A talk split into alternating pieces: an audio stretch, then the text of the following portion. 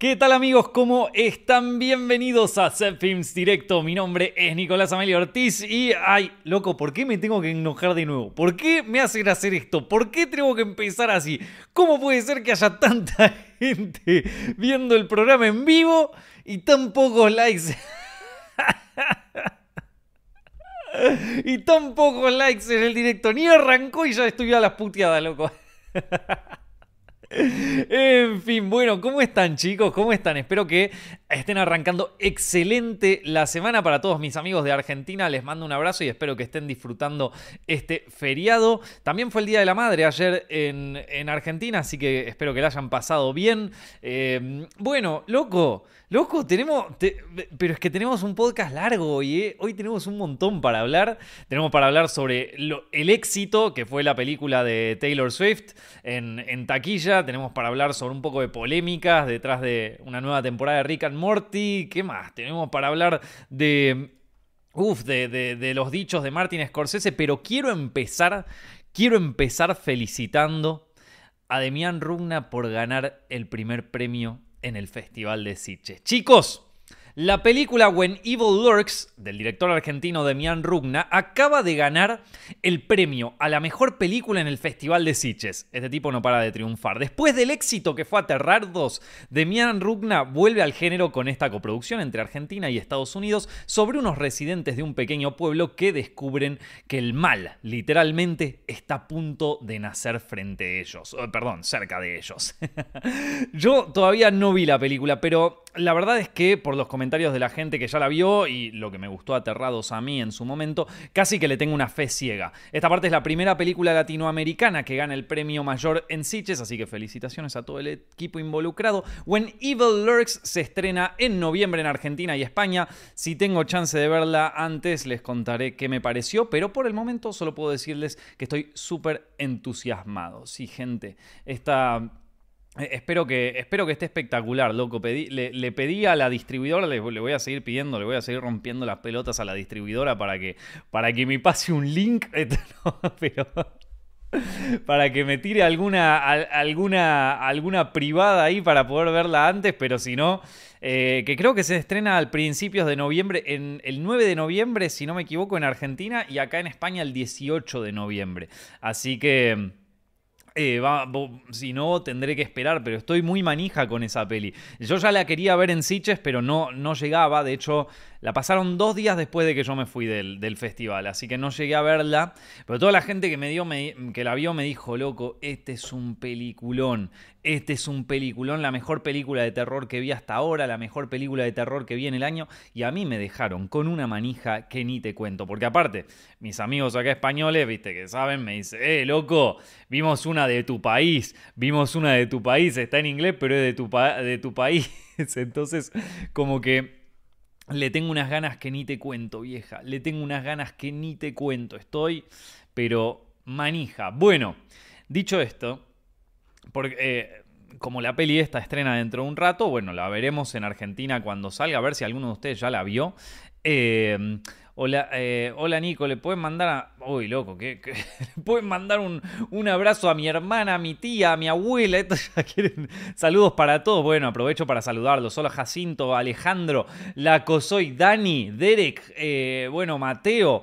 Un abrazo para Diego, para Facu y para Gasti. Para todos los que están viendo este programa en vivo ahora mismo. ¿Saben qué? Set Films Directo eh, lo hacemos en podcast, lo pueden escuchar en Spotify, en YouTube, donde ustedes quieran, pero también lo pueden ver en vivo hacemos el lunes al mediodía en Argentina, a la tardecita en España. Y eh, si lo quieren ver en vivo, ya saben que tienen que activar las notificaciones. Lo que pasa es que si vos no activás las notificaciones del canal, capaz que no te avisa. Eh, y capaz que incluso si no activas las notificaciones del canal de YouTube, perdón, incluso si las activás, capaz que no te avisa tampoco, viste cómo es YouTube. Así que por las dudas, Anótatelo también ahí en el, en el calendario. Bueno, em, ¿qué veníamos diciendo? A ver, estaba buscando en este. Eh, en, esto algún comentario sobre la película, si alguno lo vio, creo que fue el primer latinoamericano en ganar Sitches, efectivamente Derek, ahí está, eh, pero fuera de eso, me parece que todavía nadie la vio, me parece que de acá todavía nadie la vio. Bueno, evidentemente no estamos dentro de, dentro de los suertudos que fueron a esa función de Sitches, loco, qué mal, quedé manija, loco, una manija me tendría que haber quedado en Siches, loco. ¿Por qué tengo que trabajar? ¿Por qué hay que pagar el alquiler, vieja? Bueno, vamos a seguir insistiendo para, para poder ver la película. A ver, chicos. Eh, cambiando radicalmente de tema, vamos a ver un poco la taquilla de esta semana porque tenemos, tenemos una ganadora clara tenemos una ganadora clara que ya sabíamos que iba a ganar, ya sabíamos que le iba a romper en la taquilla, pero acá tenemos, acá se desprenden muchos temas. Gente, Taylor Swift acaba de revivir la industria del cine con la película de su nuevo tour. A nada de conseguir los 100 millones de dólares con las ventas en el mercado doméstico, Taylor Swift The Eras Tour se levanta como una de las películas más exitosas del año 2023. No sé qué dice esto sobre la calidad de las películas que saca Hollywood, pero al menos esta película logró llenar nuevamente las salas de cine. Y loco, ¿Ustedes vieron los videos de los chicos desquiciados viendo el recital de Taylor en el cine. Yo no tengo nada en contra de que la gente la pase bien, pero vieja, esos videos se pueden oler. Acá lo joden mucho a los otakus con las convenciones, pero el olor que debe haber quedado en esas salas de cine. Bueno, no pasa nada. Lo importante es que lo pasaron bien, que los cines se, se llenaron de guita y que este pelotudo que les habla acá no los va a joder nunca en su fiesta porque no quiere ni acercarse a 100 metros de ese tipo de aglomeraciones. Alguien que se haya animado a compartir sala con los Swifties. Me cuenta qué tal la experiencia. A ver, Taylor Swift número uno, vamos a ver. Por cierto, no sé si vieron los videos estas de, los chicos viendo. Eh, de los chicos viendo las. Eh, las eh, ¿Cómo se llama? La película de, Taylor ahí que se vuelven todos locos. Es un desquicio. Yo banco, ¿eh? Igual, mira, hay un par acá. Banco, pero, pero, pero mira esto, loco. Mira, es que, es que es muy bueno. A ver, lo voy a, lo voy a pasar acá, a ver si puedo pasarles un clip de esto. Me parece que sí. A ver, lo tenemos. lo tenemos por acá, mira. Esto es un cine, loco.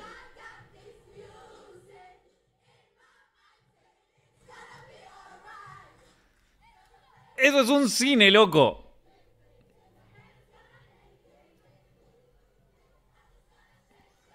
Y mira, después hay otro acá. Mira, mira. Después está este.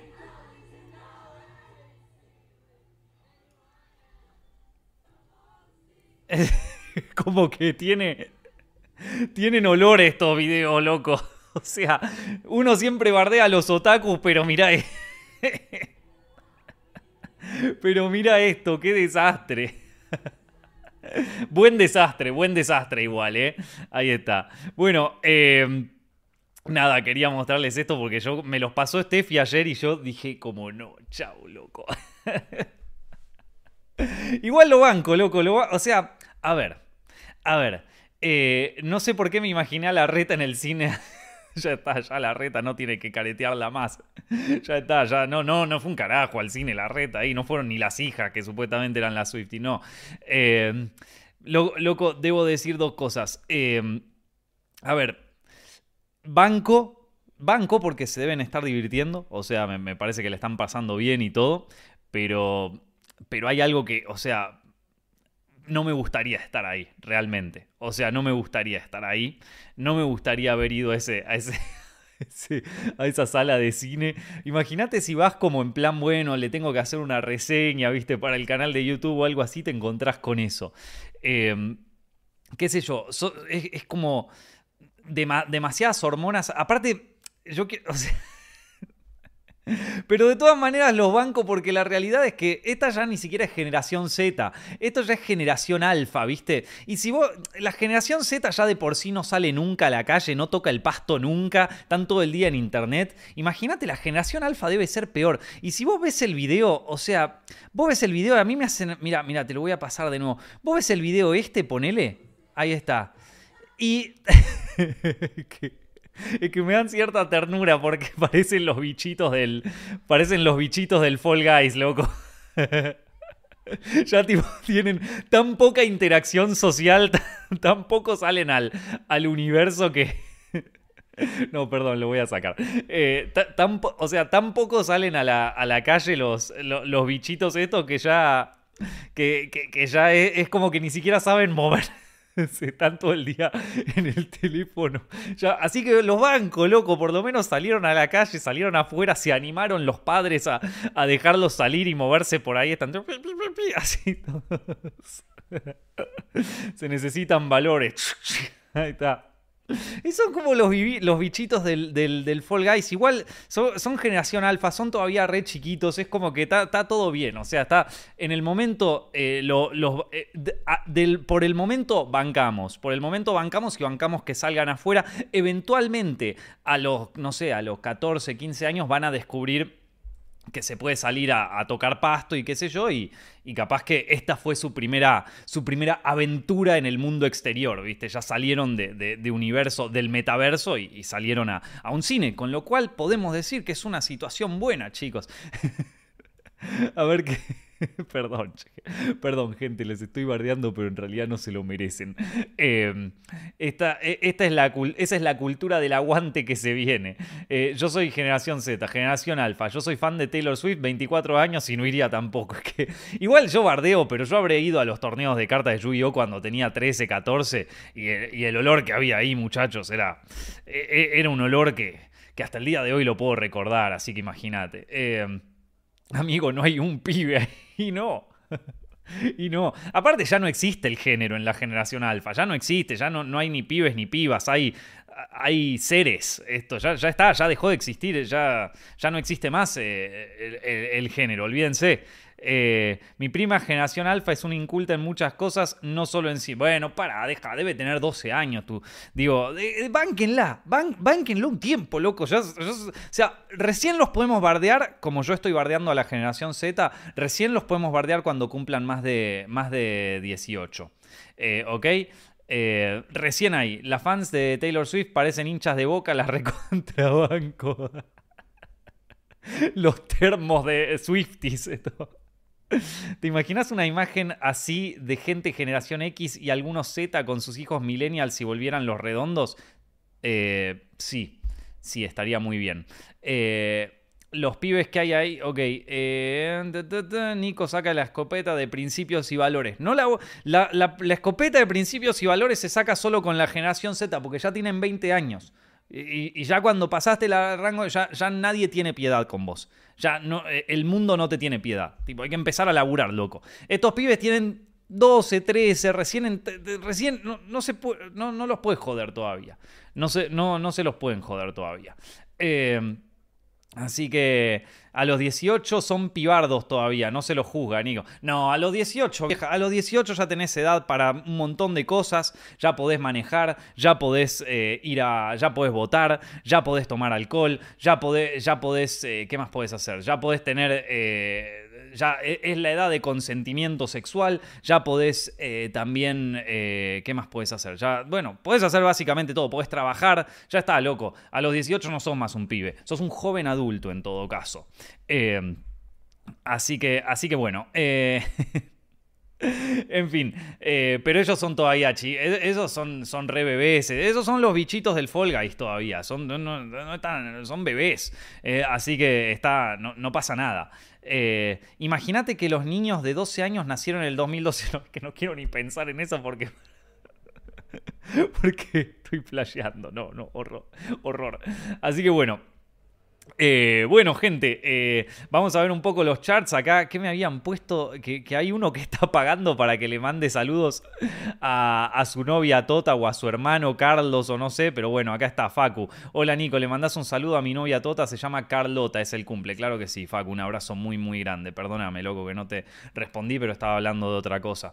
En fin, vamos a ver un poco los... Eh, los charts, ¿les parece bien de esta semana? A ver qué tenemos esta semana. Bueno, ninguna sorpresa, ninguna sorpresa de que Taylor Swift fue la gran ganadora de esta última semana.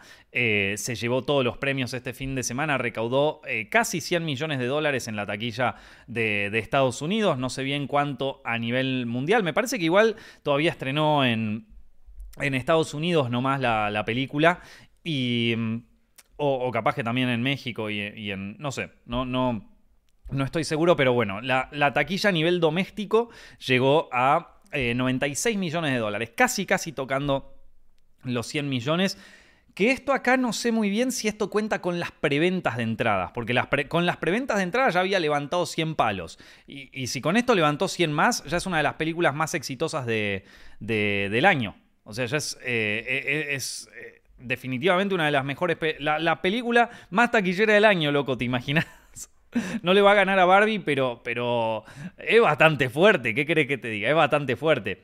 Eh, después, fuera del mundo eh, Taylor Swift, no hubo mucha diferencia en taquilla esta, esta semana con respecto a la anterior. De hecho, todas las películas se movieron un costadito más a la derecha. Eh, tenemos después Exorcist Believer, ya saben, una de mis películas más decepcionantes de este año. que aparte, de nuevo, les recuerdo que, era algo que venía hablando con otro amigo director el otro día. ¿Qué fue? ¿Universal o Paramount? No me acuerdo. La, la distribuidora de Exorcist Believer desembolsó 400 palos, 400 millones de dólares para comprar el IP o la propiedad intelectual del exorcista para hacer una trilogía. Ya la primera va mal, amigo.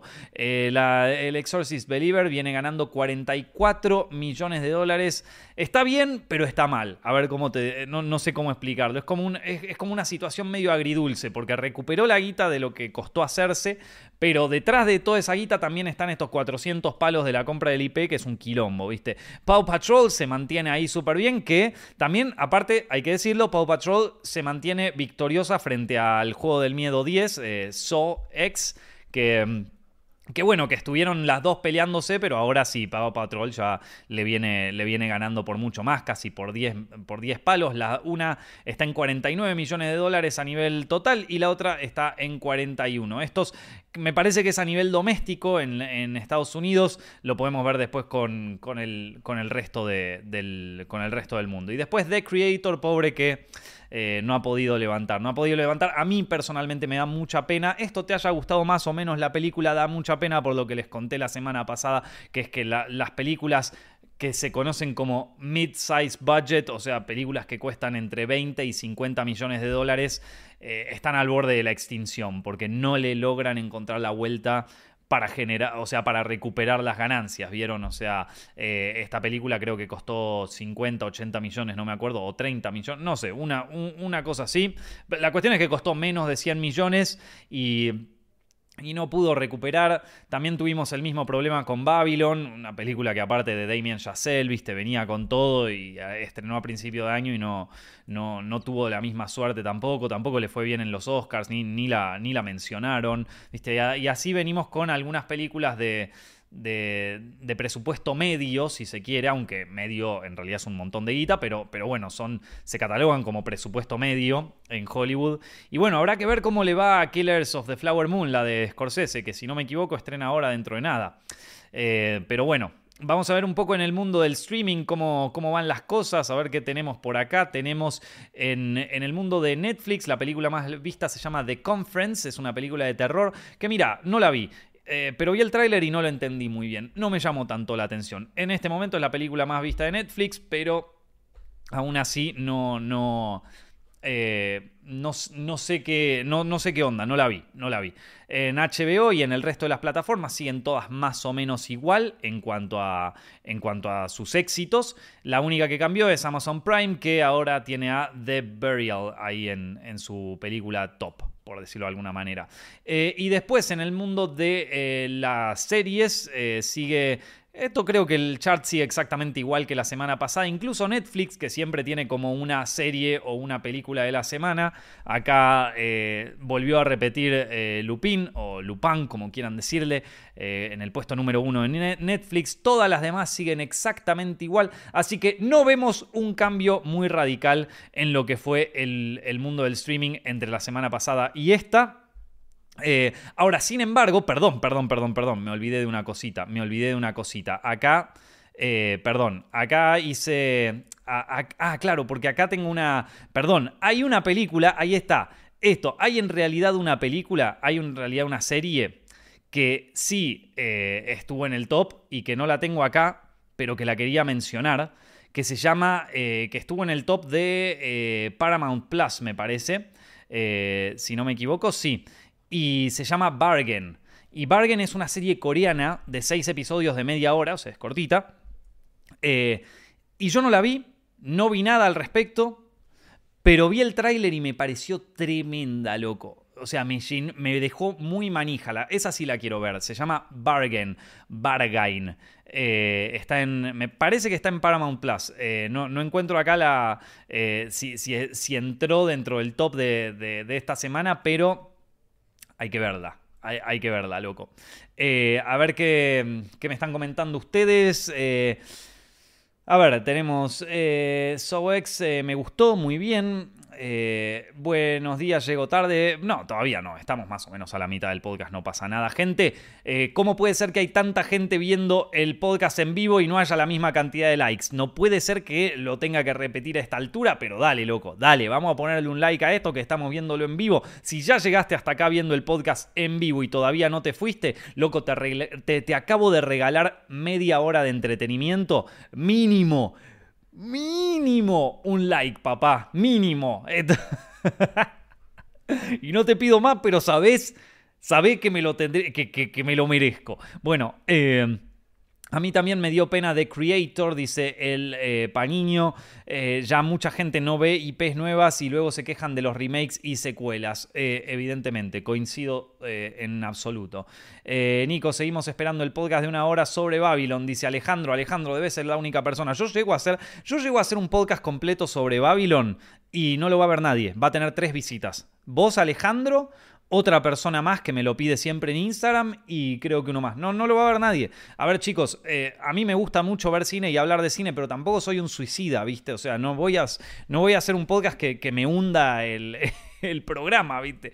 Eh, eh, bueno, capaz que un día sí, no sé, es que ahora no tengo ganas, esa es la, esa es la verdad. Ahora en estos momentos no tengo muchas ganas de hacerlo.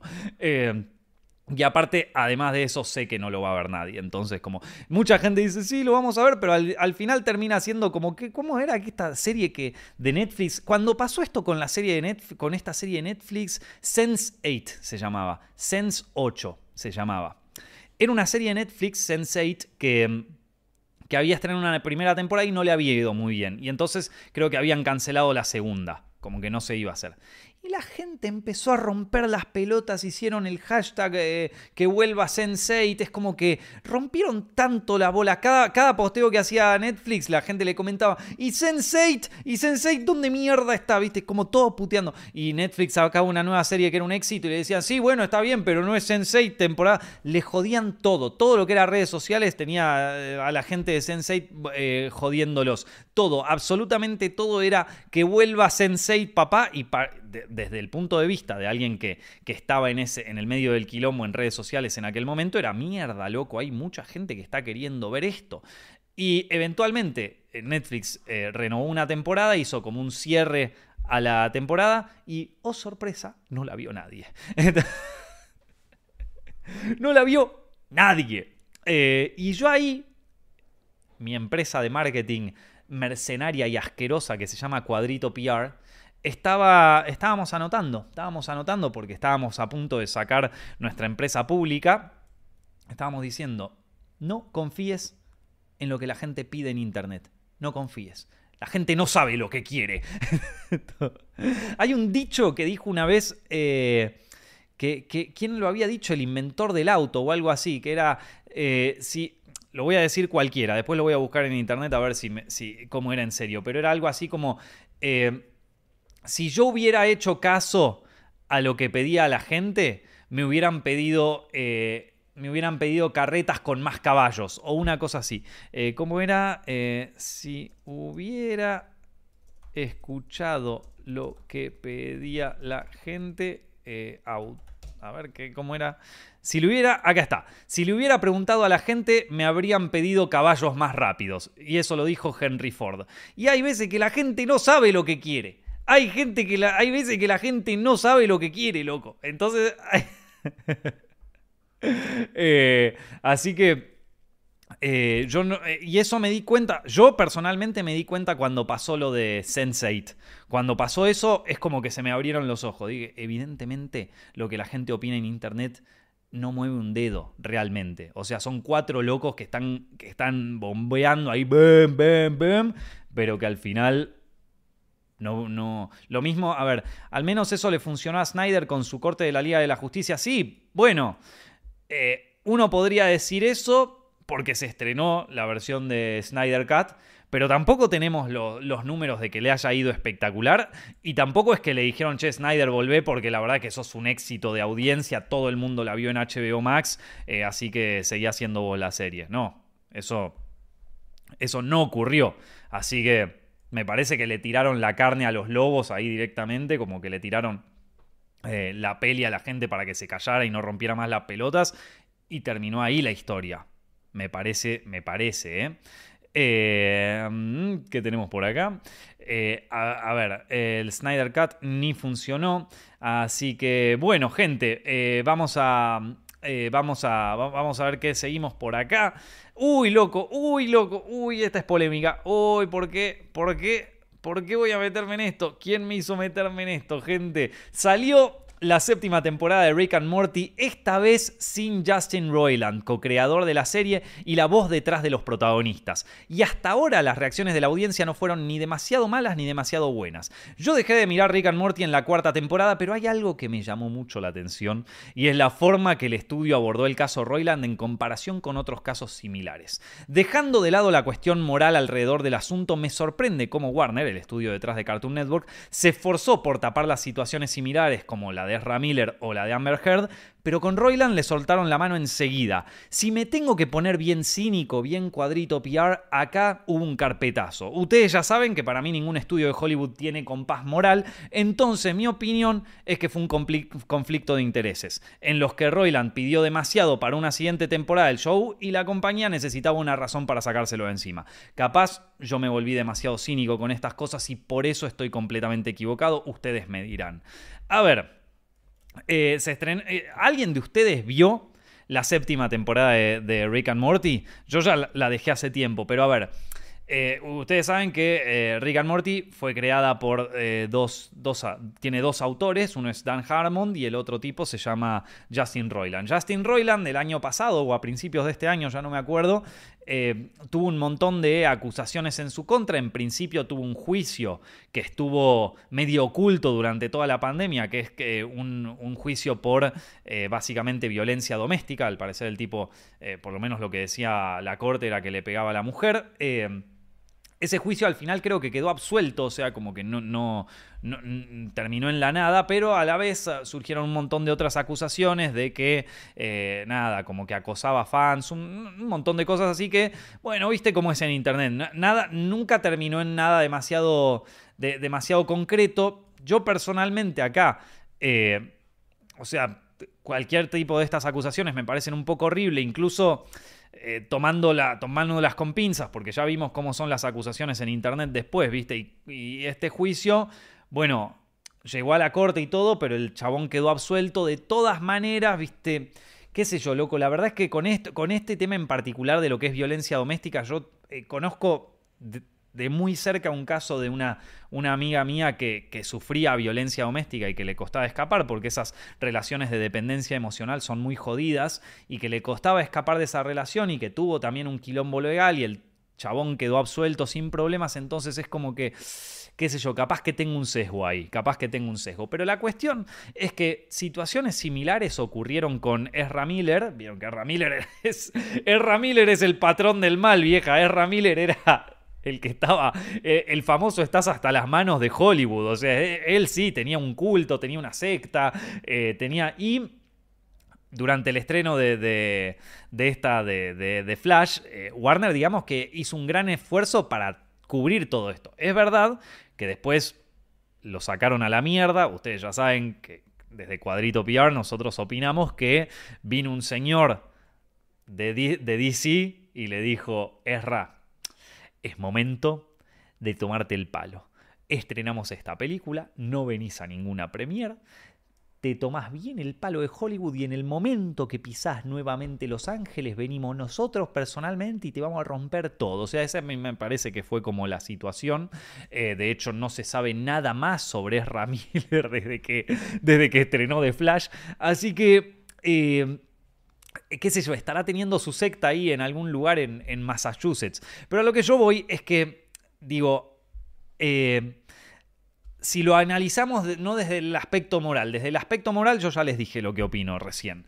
Ahora, si lo analizamos desde el aspecto puramente cuadrito PR, puramente cínico y puramente negocios son negocios, ¿viste? ¿Será que en este caso la cancelación, si se quiere, de Justin Roiland haya sido eh, algo con lo que Warner se pudo apalancar para echarlo a la mierda?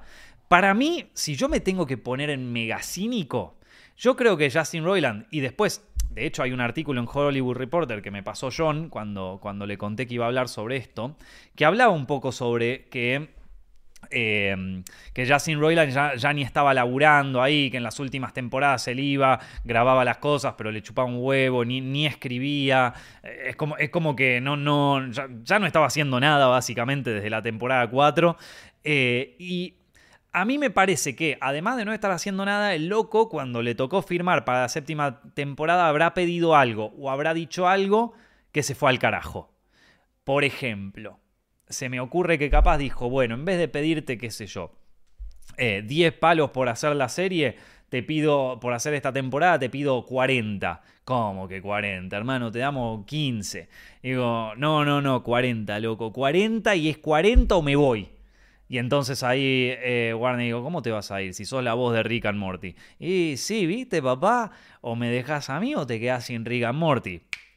A la chota, a la chota.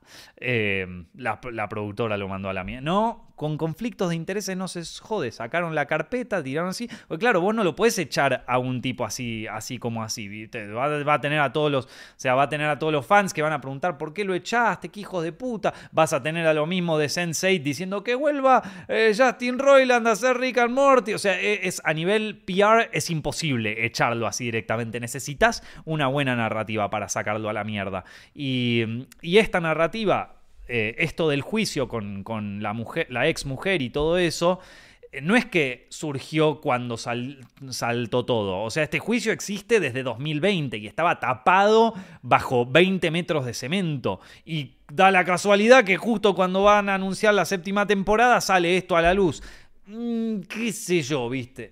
Qué sé yo, papá, a mí me cuesta un poco creérmelo. Para mí, carpetazo, ¿qué querés que te diga? ¿Hay carpetazos en Hollywood? Sí, papá, sí que hay carpetazos. Si no, a ver, nosotros tenemos Hollywood al desnudo, que es nuestra serie en Zepfin sobre crímenes en Hollywood, que es una serie espectacular, le va súper bien y creo que si ven muchos capítulos de Hollywood al desnudo, se van a dar cuenta cómo a veces Hollywood es un hijo de puta. Por ejemplo, por ejemplo, lo que le hicieron a Jean Seberg. A Jean Seberg la hicieron mierda, era una pobre piba que, que era una actriz espectacular y que estaba en contra eh, de, del racismo y estaba como muy, muy metida en el mundo de los derechos civiles durante los años 60 y todo eso. Y al punto de que el FBI la empezó a buscar y la empezaron a carpetear. La hicieron mierda. La hicieron mierda al punto de que Sí, le, arruinaron la vida, básicamente. La acosaron, la, hicieron mierda. le, salieron un, montón de notas en los medios de que, se, estaba, de, que se estaba encamando con todos los miembros de, los Black Panther, ¿viste? Era como que.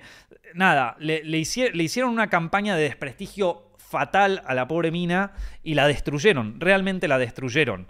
Eh, entonces yo creo que cuando una celebridad se pone medio complicada o se pone medio antisistema, Hollywood se encarga así de destruirla. Y yo creo que este fue el caso con, con Justin Roiland. A nivel, a ver, a nivel personal, eh, digo, ya tener un juicio por violencia doméstica me parece algo medio jodido, ¿viste? Es verdad que te pueden, que te pueden clavar una denuncia falsa y todo eso, pero Capaz que es por esto que yo les conté de, esta amiga en común que tengo, que, pasó por una situación así, entonces tengo un sesgo eh, alrededor de eso. Pero, pero ya es medio jodido. De todas maneras, una cosa no quita la otra, ¿viste? O sea, por eso estamos hablando. Una cosa es la visión moral sobre este asunto y la otra cosa es la visión cínica, si se quiere, ¿viste? De que esto fue un ajuste de cuentas, si se quiere, o si fue un, un conflicto de intereses.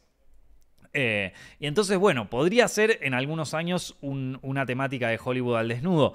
Y ni te cuento si uno se mete. O sea, yo les di el, ejemplo de Jean Seberg porque fue terrible lo que le hicieron a ella. Pero, pero si uno se pone. A ver, si uno se quiere poner conspiranoico y te pones a ver todo, todo el universo que pudo estar detrás de las allegations, de, de las acusaciones a Michael Jackson, uy, ahí entras en una ahí entras en una que, de, la que es muy difícil salir. Es un, es un rabbit hole, es un agujero del conejo por donde te podés meter. Es un iceberg, ese verdaderamente es un iceberg en el que si te metes, capaz que no salís, ¿viste?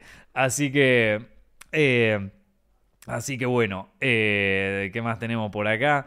Eh, a ver qué opinan ustedes. De seguro es como lo de Johnny Depp y Amber Heard, o casi todo es un fraude. Bueno, tampoco hay que ponerse tan cínicos, loco, tan cínicos, porque si no, después resulta que hay una cosa. O sea, es como que siempre el péndulo va de un lugar a otro. Ah, antes, en 2018, venía una piba, te decía, ¡Ey, ese me miró el culo! Chau, cancelado, te vas a la mierda, hijo de puta, a colgarlo en la hoguera, ¿viste? Una cosa así. Y ahora es tipo, Che, eh, mi marido me está cagando a trompas. ¡Eh, esta hija de puta, denuncia falsa! Es como que ya no hay, no hay, no hay un punto de, bueno, che, vamos a ver, ¿viste? No, ya no, hay... La hiperrealidad, gente. La hiperrealidad, vale todo. Eh, el, el, 2020. Bueno, eh, a ver qué más tenemos. Lo peor. Eh, ¿Qué tenemos ahí? Eh, lo peor que le puede pasar a alguien es una denuncia falsa, te arruina la carrera y aunque te declaren inocente te va a ser muy difícil recuperarte. Bueno, vean lo que está haciendo Luis C.K. post cancelación. Muy interesante. El loco está completamente afuera del sistema y yo creo que le está yendo mejor, vieja. Yo creo que le está yendo mejor. Eh, a ver, eh, como fiel accionista y fan de Cuadrito PR, una estrategia es invertir y promocionar animes. Los animes cuestan medio mango adquirir licencias y publicitar. ¿Y esto? Loco, a ver, me parece que estamos en un momento esquizo. ¿Por qué? O sea, me, decís cómo llega. Veníamos hablando de lo de Rick and Morty, qué sé yo, y llegamos a... ¿Me, me podés ¿Me, puedes explicar cómo llegaste a esa, a, ese, a, esa, a esa línea de pensamiento? Eh, bueno, ¿qué le vamos a hacer? Eh, así que bueno. Eh, bueno, gente, eh, ¿qué, otras cosas tenemos esta semana? ¿Qué otras cosas tenemos esta semana? A ver. uy, esta está buena, mira. Eh, en una entrevista con GQ, Martin Scorsese volvió a mencionar sus preocupaciones con el estado actual de la industria del cine en el marco del estreno de su nueva película Killers of the Flower Moon. El problema con la industria de Hollywood actual es que ya no le interesan las voces nuevas ni las inquietudes humanas, es todo contenido.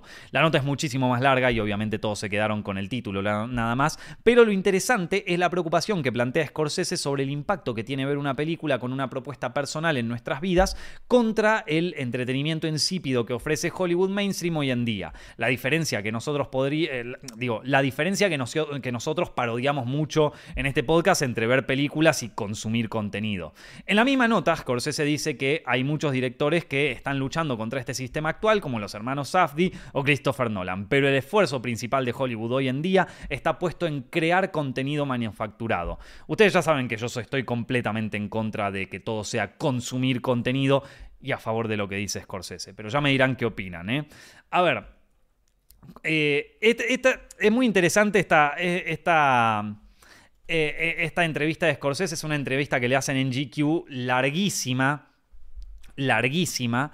En donde, en donde habla un poquito de todo, sobre la edad, sobre Killers of the Flower Moon, sobre, bueno, sobre un montón de cosas muy interesantes realmente. a mí la nota me pareció muy buena. Si quieren, está en inglés en GQ, búsquenla en GQ.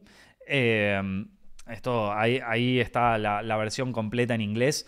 Em, nada, empieza a hablar también de su filmografía, de que. De, em, cómo él en algún momento se preocupaba sobre lo que la crítica pensaba de él y después no.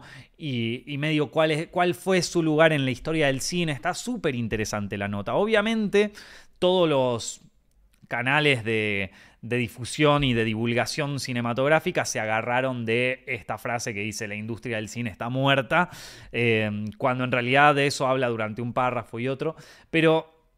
A mí me pareció, o sea, e, es, claramente un tema, es claramente un tema esto de que, eh, de que todo, de que la industria está muerta en el sentido de que las películas que le interesan a los estudios hoy son contenido, ¿sí? Hoy todo es contenido. Eh, y yo Ustedes saben que estoy muy en contra de la palabra contenido y estoy muy en contra de la, de la frase consumir contenido. Si bien es medio contraintuitivo porque la mayoría de las cosas que yo hago son eh, videos para internet, son videos en YouTube, videos en cosas así, y por más de que yo trabajo también en en el mundo cinematográfico, mi mayor fuente de ingreso es justamente crear contenido en Internet, como le dice todo el mundo. Que yo prefiero decirle crear videos en Internet, pero bueno, cada uno tiene, tiene sus cosas, ¿no? Entonces, eh, yo podría ser un artífice de esto de consumir contenido, de que todo se haya vuelto contenido, ¿sí? Eh, sin embargo, en este podcast digo constantemente que incluso dentro de lo que es Set Films, para, mí nosotros estamos haciendo videos, nosotros estamos haciendo programas, un programa en vivo, un podcast, una, una serie de videos como Hollywood al desnudo. Siento que eh, lo, que, no es todo contenido, ¿entendés? Eh, y, cuando, y cuando la audiencia piensa que todo es contenido, que, ver una película en el cine es consumir contenido, que ver una serie en Netflix es consumir contenido, que ver un video en YouTube es consumir contenido, que ver un chabón haciéndose la paja en TikTok es, ver es consumir contenido, entonces todo es consumir contenido y cuando Scorsese... Eh, lanza Killers of the Flower Moon, es tan importante esa película como el pibe haciéndose la paja en TikTok, ¿entendés? Porque todo en el fondo es consumir contenido, entonces está todo igualado, es todo la misma mierda. Cuando yo personalmente pienso que no es verdad, hay una diferencia enorme entre ver a un pibe haciendo un baile en TikTok que, eh, que ver una película. De hecho, eh, y esto, esto es muy interesante, lo, lo marca Scorsese en en, el, en, la entrevista. Él no lo dice directamente, pero está, interesado porque, está interesante porque eh, en un momento hablan sobre los pósters que tiene Scorsese en su despacho y uno era de Bambi y otro era de Cat People, ¿viste? La de las dos películas estas. Y Scorsese dice que esas películas las vio en doble función en, cuando, cuando se estrenaron. Y entonces el entrevistador le pregunta sobre otras películas que veía y el tipo dice, mira, yo veía muchas películas cuando era joven porque primero porque tenía asma y eso me, costaba un poco salir a la calle y porque aparte soy una persona solitaria.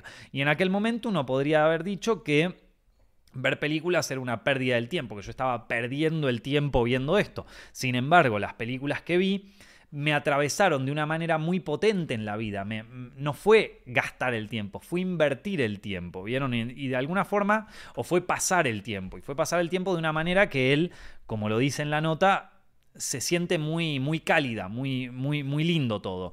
Entonces, eh, e-, es interesante ahí, o por lo menos a mí me hizo, me hizo replantearme todo este tiempo eh, y, todo esto, y, toda esta movida. Eh, en el sentido de que eso, de que vos puedes decir, bueno, está bien, pero todo puede ser consumir contenido porque yo a veces veo videos en internet o veo un TikTok que me llega profundamente al alma. Pero si yo te tengo que preguntar genuinamente, loco, genuinamente, yo te puedo preguntar, a ver, eh, ¿cuál fue la... O sea, ¿cuál fue la última película que te cambió la vida? Que vos dijiste, pa, loco, esto es, esto es arte. O la última canción que escuchaste y que, y que dijiste, pa, loco, esto esto es, esto es lo mejor que escuché en mi vida, esto quiero, quiero, quiero que sea el soundtrack de mi vida. O la. El. Em, qué sé yo, o, una, o, una, obra de arte que viste en un museo, o sea, que vos viste en un museo una obra de arte y dijiste, loco, con razón le dicen arte a esto, porque la verdad es que te atraviesa de una manera fantástica. Ahora, seguramente todos ustedes cuando yo les cuento esto, pensaron en alguna película que vieron y que los volvió loco pensaron en alguna, en alguna canción que escucharon y los volvió loco. Por ejemplo, eh, acá alguno, eh, alguno estará mencionando una película que les hizo eso en, los comentarios. Em, muchos, están, muchos se imaginan rápidamente un cuadro que hayan visto que les haya cambiado la vida. Y si yo les pregunto sobre eso que vieron o sobre eso que escucharon y que les cambió la vida, si yo les digo, ¿para ustedes fue perder el tiempo? ¿Para ustedes sienten que perdieron el tiempo? Yo creo que la mayoría de ustedes me va a decir que no. O sea, te digo, eh, ¿fue al pedo ir al cine ese día? ¿Fue al pedo eh, ir al museo ese día a ver la obra? No, me van a decir, quizás fue una de las mejores experiencias de mi vida en frente al arte. Ahora, si yo te pregunto, de, lo, de los últimos 200, mira, de los últimos 200 TikTok videos que viste en TikTok, o, de, los últimos, claro, sí, de, de los últimos videos que viste en TikTok, ponele. ¿Hubo alguno que te acuerdes? Ni siquiera te estoy diciendo que te haya cambiado la vida. ¿Hubo alguno que te acuerdes? ¿Qué porcentaje de los TikToks que viste en, la última semana te acordás, por ejemplo? ¿Te acordás de alguno? Bueno, entonces ahí entienden, y, y muchos de ustedes me van a decir, no, mira, acá hay algunos que dicen que no, algunos se acuerdan, eh, pero, pero, de, eh, pero, no, no, no hay, y mucho menos, ni siquiera te estoy, te estoy preguntando si que te acuerdes, ni siquiera te estoy preguntando que te hayan cambiado la vida. ¿Sí? O sea, ni siquiera te estoy, te estoy, te estoy pidiendo que, que, me digas uno que te haya cambiado la vida. Simplemente que lo hayas visto y te lo acuerdes. Bueno, yo no tengo TikTok, pero sí tengo los YouTube Shorts y te puedo decir que no me acuerdo de ninguno, de ninguno. Ahora sí te puedo decir de películas que me acuerdo, incluso algunas que no me gustaron. Eh, y no es porque duren más, sino porque es un tema de cómo se producen, del tiempo que duran y que incluso, nada, tienen, tienen otra cosa. Ahora, si vos querés traducir todo a consumir contenido, bueno, las películas se van a convertir en eso, se van a convertir en algo que está a la altura. Por eso es lo que yo puteaba de esta peli, la del exorcista, la de Exorcist Believer, que no me molesta que la peli sea mala. Es más, hubiera preferido que la película fuera mala, mala, o sea, horrible. Hubiera preferido que fuera mala y que me genera alguna sensación. Esta película lo malo que tiene es que me pareció insípida, que no pasa nada, que no pasa nada, ¿entendés? Eh, eso mata neuronas, es imposible acordarte. Eh, Así que solo me acuerdo de los que le paso a mis amigos, el otro 90% no. Eh, así, pero TikTok no es la única forma de contenido, hay contenido muy trascendente en YouTube. Sí, pues yo personalmente no le digo contenido, yo le digo ver, videos en YouTube y ver un video de más de 10 minutos que esté bueno. Sí, hay algunos que te los acordás, yo hay algunos que me los acuerdo. Em, pero lo que voy es que cuando. Pero, pero yo me estoy hablando de lo que es casi algo que puede hacer una inteligencia artificial. ¿Vieron esos videos que están autogenerados por inteligencia artificial?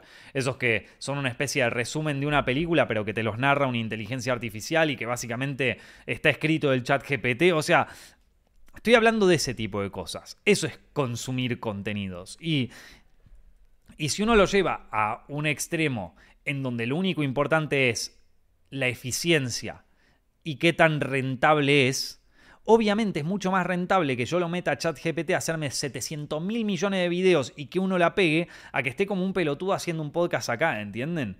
Entonces, si todo lo vamos a llevar a eso, porque al final es una, e, es una exigencia de mercado, si se quiere, si todo lo vamos a llevar a eso, evidentemente la industria del cine va a morir, como dice Scorsese, o sea, se va a morir. La industria del cine y la industria también de la expresión artística audiovisual si se quiere. Porque no va a ser más rentable. Porque va a ser más rentable hacer un video de un chabón pajeándose. ¿Entendés? Entonces, bueno. Eh, eso. ¿Qué sé yo? A mí. Yo tampoco quiero ser tan. tan extremista. Yo no creo que llegue a ese lugar. Y también me parece que hay un lugar en donde. En donde hay mucha gente que, le interesan otras cosas y que, y que ese público existe y que ese público también tiene ganas de otras cosas. Pero, eh, y, tiene ganas de ver algo que, los mueva y que les cambie la, mentalidad sobre cosas, pero, eh, pero ahora ese, mundo tiene que pelear, tiene que pelear por, sostenerse, ¿viste?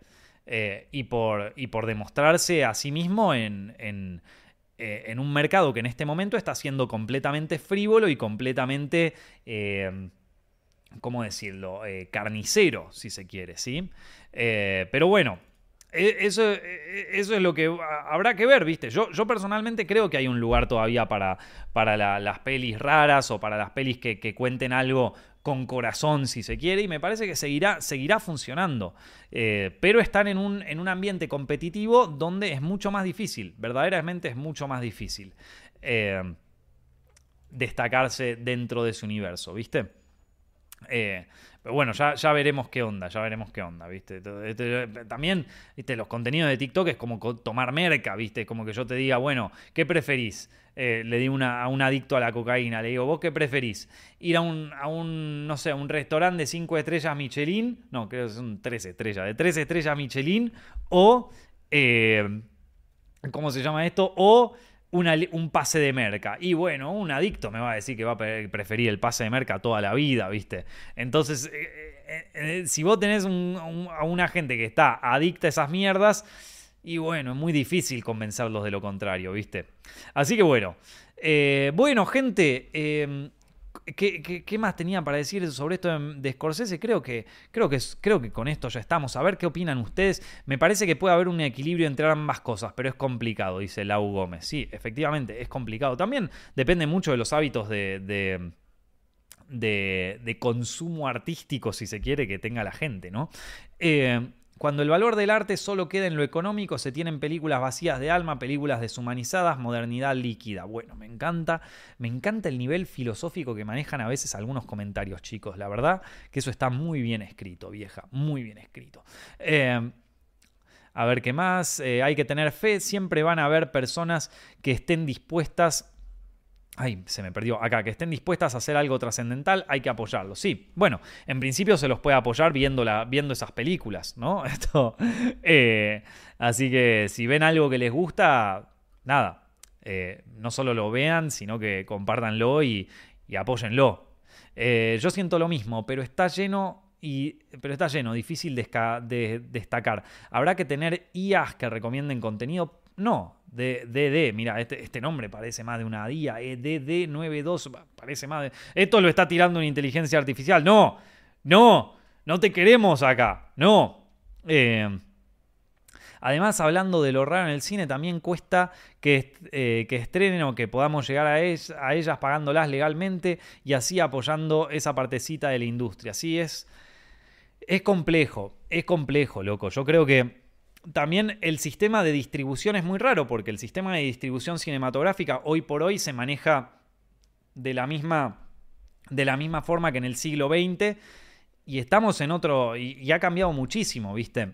Yo creo que también, viste, por ejemplo, lo que hizo Taylor Swift. Ya sé, Taylor Swift es recontra mainstream, la conoce todo el mundo, lo que vos quieras. Pero lo que hizo la mina fue, no fue con ningún distribuidor, no hizo una chota de arreglo con nadie, fue directo a los cines, dijo, che, me pasás la peli, va a ser un éxito. Y eso, ¿sabés cómo les debe haber roto las pelotas a las distribuidoras y que aparte fuera un exitazo? O sea, se deben sentir los más pelotudos del planeta. Y yo creo que en un, futuro va a haber muchas más cosas así, a menor escala obviamente, en vez de, en vez de tener 200.000 salas en donde sale la, peli de Taylor Swift, tenemos un chabón como, bueno, como está haciendo Louis C.K. ahora, como que eh, reservan un par de salas, no demasiadas en algunas ciudades, y van de a poquito creciendo así, después otra parte la venden en internet y de ahí sacan su audiencia y de ahí se llenan de guita, ¿viste? Tampoco es que necesitas una barbaridad de ventas para, para, para que tu película o tu serie sea un éxito, ¿viste?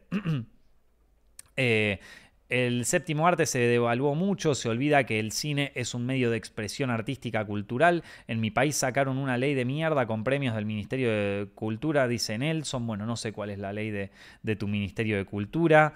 Eh, a ver, buenas Nico. Eh, compré eh, el curso de dirección y me encantó. ¿Cuándo sale aproximadamente el de guion? Gracias, Django. Muchas gracias, querido. Me alegro que te haya gustado. El de guion lo estoy grabando ahora. Lo estoy grabando. Son un montón de clases. Son. Estoy haciendo como. es un montón. Es larguísimo. La verdad que es larguísimo, pero yo quería que fuera bien bien contundente con ejemplos de películas, con ejemplos de cosas, de guiones que hice yo, que también no solo sirvan para el que quiere eh, escribir un guion o para el que le tenga miedo a la, página en blanco y se quiera lanzar a escribir, sino que también viene con tips para, para si vos querés vender tu guion o si estás buscando eh, alguna manera de de mejorarlo para que, para que sea, eh, para que sea más, más comercial o menos comercial, si se quiere. O sea, como que nada, yo, yo, creo que está quedando. Yo creo que está quedando muy bien. En este momento lo estoy terminando de grabar. Me faltan, creo que. Me falta grabar. Ya grabé seis clases. Y me falta grabar otras siete, me parece. Pero ya en, esto, en estas semanas lo voy a estar terminando y probablemente lo saquemos a principio del año que viene. Eh, así que bueno. Eh, a ver qué tenemos por acá. Eh, Nico, dice David Yogi, ¿podrías recomendar algún libro de montaje o aconsejar sobre el tema? Eh, obviamente el libro de montaje por excelencia es el de, el de Walter Murch. ¿Cómo era que se llamaba? El de Walter Murch. Eh, Walter Murch, libro. Eh, se llamaba esto, en el en el, en, el, en el, momento del parpadeo, In the Blink of an Eye, una cosa así. Y después tiene otro que se llama El arte del montaje. Tiene varios libros Walter Murch. Walter Murch es el, montajista de, Francis Ford Coppola, de, de, bueno, de un montón de películas muy grosas de los años 70. Eh, y, es un verdadero teórico del montaje, ¿viste? Y entonces ahí tenés muchas cosas interesantes sobre, sobre el universo de montaje y todo eso. Eh, Nico, nos vimos eh, en Siches y te di un flyer de nuestra peli y una galleta de la suerte para Cuadrito PR. Ah, fuiste muy amable, gracias. Bueno, un abrazo grande. Sí, de hecho, e, esas galletitas que nos diste, primero yo me asusté porque dije a ver si tienen veneno, pero las hemos abierto porque necesitábamos tener la fortuna de no me acuerdo qué cosa. y una de esas decía ¿cómo decía? Satán está de tu lado, una cosa así. Eran como galletas de la fortuna, pero modo satánico. Estaban buenas, estaba, estaba divertido. Eh, a ver qué más tenemos por acá. Eh, Nico, ¿qué consejos me darías para pichar un film animado para conseguir financiación? Dice Dayanko. Eh, mirá. Eh, mira, Dayanko, yo no, no estoy metido en el mundo de animación, pero sí te puedo decir formas de conseguir financiación. De hecho, es más, mira, ¿sabes qué voy a hacer, Dayanko? ¿Sabes qué voy a hacer? ¿Tenés alguna forma que te podamos contactar? ¿Tenés alguna forma de que te podamos contactar? ¿Un perfil en Instagram o algo así para que te contactemos y te regalemos un curso de dirección? Porque en ese curso de dirección, en el curso de dirección de formacioncepfilms.com, tenemos una parte que es exclusivamente sobre financiación, sobre financiación de tu primer proyecto. Y, es bastante largo, dura como una hora y media esa clase.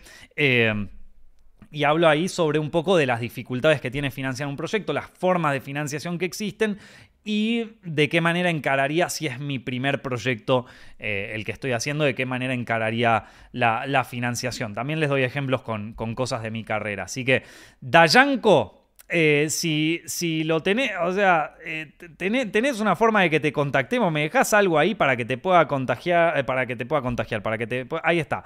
Sí, y me llamo, en, en, Insta me llamo igual que acá, dice Dayanko. Bueno, mira, loco, te va a contactar Steffi, que es la que maneja las redes de Zepfilms, y te, va, y te va a regalar el curso, papá. Y te va a regalar el curso para que lo tengas ahí el curso de dirección y producción de Zepfilms, ahí así aprendes el tema de, la, de, la, de, la, parte de financiación, sobre todo para aquellos que recién, recién están empezando, es como muy bueno, así que eh, ahí te, van a escribir, ahí le, paso tu, tu, Instagram y eso, y, ya te contactan directamente desde ahí, papá. Y, ya lo, ves directamente ahí en el curso y tenés una hora y media de, eso. Pero a ver, eh, en líneas generales, y esto también eh, lo, pueden, lo pueden ver en, el curso. O sea, les voy a dar como un teaser para que lo vean, ¿no?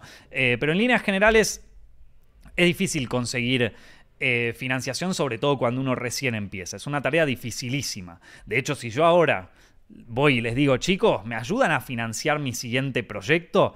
Muchos de ustedes lo primero que van a pensar es, sí, Nico, cracky, pero si yo ahora te digo, loco, ¿me pones mil dólares en mi siguiente proyecto, vos me decís, bueno, sí, tan crack no eras, amigo. Entonces, es muy difícil conseguir financiación y es muy difícil conseguir a alguien que te financie tus primeros proyectos. Entonces, eh, en un principio uno tiene que también demostrar uno mismo de lo que es capaz. Por eso yo recomiendo muchas veces cuando uno recién arranca de empezar haciendo cortometrajes chiquitos, de no irse tan al carajo, de tener tu, tu, tu cartera de proyectos ahí preparado pero de empezar por algo un poco más chiquito, algo que puedas hacer vos por tu cuenta, que no te lo tenga que financiar nadie, ¿viste? Hacer un, video con, el teléfono, hacer una cosa así, eh, un cortometraje con tu teléfono, o sea, yo, si, si tuviera...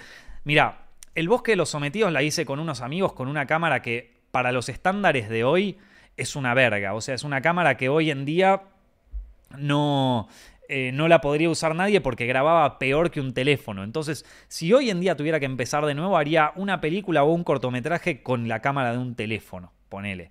Y, y trataría de empezar a mover ese tipo de proyectos.